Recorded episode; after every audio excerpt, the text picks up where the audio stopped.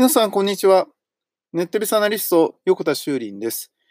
今日も人工知能 AI について考えていきたいと思います。つい先日ですね、ツイッターで話題になって、まあ、ハテブやトゥギャッターの方でもバズっていたものがあるんですけど、えそれはですね、日本人がようやく人工知能ではなくて機械学習と気づき始めたっぽいっていうですね、えいくらなんでも遅すぎるよとか、え何でもかんでも人工知能って言い過ぎみたいなあのツイートのまとめがですね、話題になっていたんですね。で、これに関しては、えっ、ー、と、11万ビューぐらいあるので、結構の人が見られているものになってるんですけど、あの、まあ、これね、ちょっとまあ、実際にこのツイートののそのタイトルだけ見てキャッチーなので、こうバズったりしてるんだけど、実際内容の方を見ていくとですね、その機械学習っていう言葉と人工知能っていう言葉の検索数で見た場合に、その人工知能っていう言葉の数が減って機械学習に抜かれたからっていうのことが言え書かれてるんだけど、まあ、基本的にこの最後のツイートにも出てくるように、日本人って今人工知能って検索してるんじゃなくて AI って検索してるんですよね。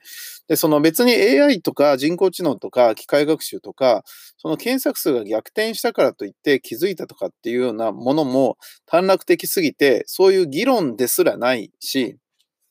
その見た目的にはすごくわかりやすいんだけど、えー、機械学習とか人工知能とかを分かってる分かってないっていう前に、その言葉で検索してる時点で、レベル低すぎですよねって話なので、あの、全然そういうことではないと思うんですよね。ただ、すごくキャッチーなので、まあ、非常に話題になっていました。で、この中で、その、英語で比べた場合、AI って比べた場合とか、えー、クラウドコンピューティングとか、えー、 machine learning とかで検索した場合のと、その日本語で検索したものと比べてですね、まあそういうようなことが書かれてるんだけど、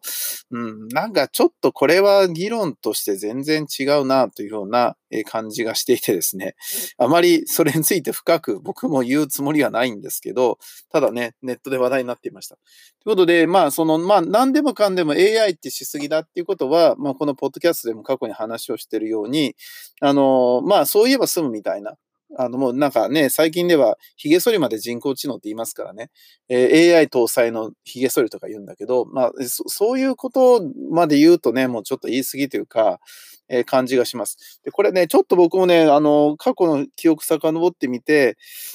思ってるんだけど、何でしたっけね、なんかそういうマイコンとか、IC チップとか、なんかそういうことで昔言われたことがあったなっていう気がしていて、何でもなんかそういうのが入ってるだけで、偉いとかすごいとか高くなったりってのがあったような気がしたんだけど、なんかそのブームに過ぎないなっていうふうにね、え思いますけどね。